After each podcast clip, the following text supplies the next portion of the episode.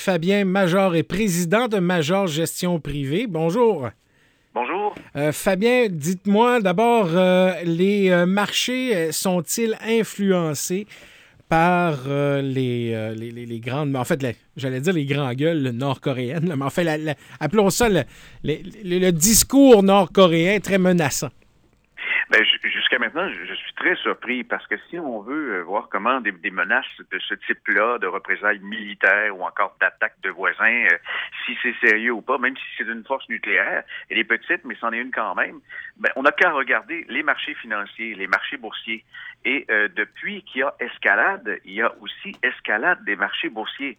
Donc, on, on, constate qu'on s'en fout un petit peu pas mal. Et puis, même ce matin, je suis très surpris de constater malgré que euh, le, le, gouvernement de Kim Jong-un, ben, lui-même, finalement, a décidé qu'il repartait les euh, centrales nucléaires pour la production de plutonium, ben, on, on s'en fout. Et euh, les bourses européennes sont en hausse de plus de 1 Même du côté de Hong Kong, c'est aussi en hausse ce matin.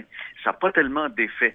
Maintenant, il peut y avoir escalade, mais lorsqu'il y aura des gestes militaires concrets, je ne sais pas moi, euh, si on, commence à avoir un tir ou des mouvements de troupes, là on verra bien comment les marchés vont l'interpréter. Mais euh, il faut comprendre que euh, les, les, marchés ont vraiment regardé la capacité, l'armement et puis au niveau de ces capacités d'attaque de la Corée du Nord, c'est relativement modeste et finalement c'est quasiment suicidaire si Kim Jong-un faisait ce que son grand-père et son père n'ont jamais fait, c'est-à-dire des attaques en règle.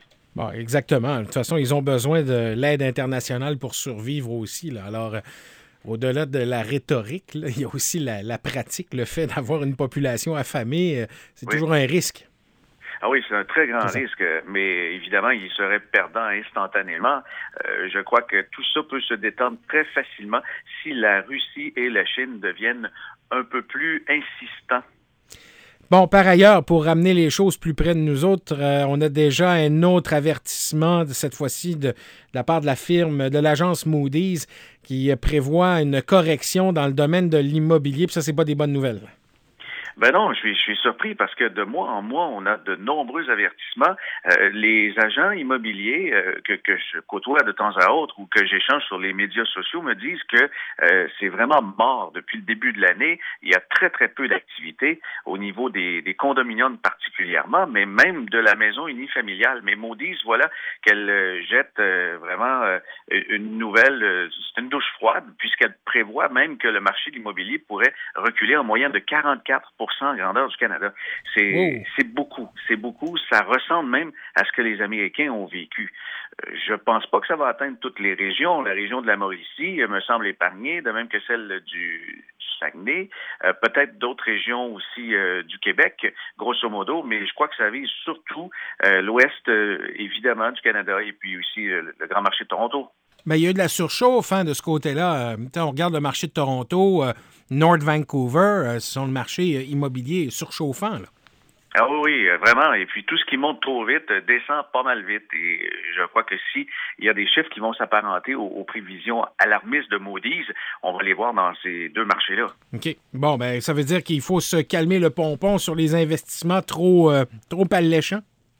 Oui, oui, vraiment dans l'immobilier, là, euh, si c'est trop beau, ben analysez, refaites vos devoirs deux, trois fois, allez-y avec euh, des chiffres conservateurs. Bon. Et là, euh, on a décidé de tirer dans les jambes de ceux qui font de l'évasion fiscale. Cette fois-ci, les, facilitateurs. C'est qui ça, les facilitateurs? Les facilitateurs, pour moi, ce sont des, des conseillers, ce sont des fiscalistes, des comptables, des avocats qui facilitent la tâche de ceux qui veulent faire de l'évasion fiscale, soit de la moyenne de la grande entreprise ou même au niveau individuel.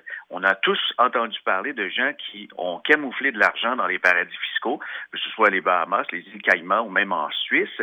Mais là, nos gouvernements commencent à, avoir besoin de capitaux et il y a des campagnes, à commencer par le fédéral, mais le provincial aussi euh, commence à se mettre de la partie en disant que pour le Québec, c'est 3 milliards et demi qui manquent à l'appel dans les coffres de l'État parce qu'il y a des petits comiques qui décident de, de, de faire de l'évasion fiscale.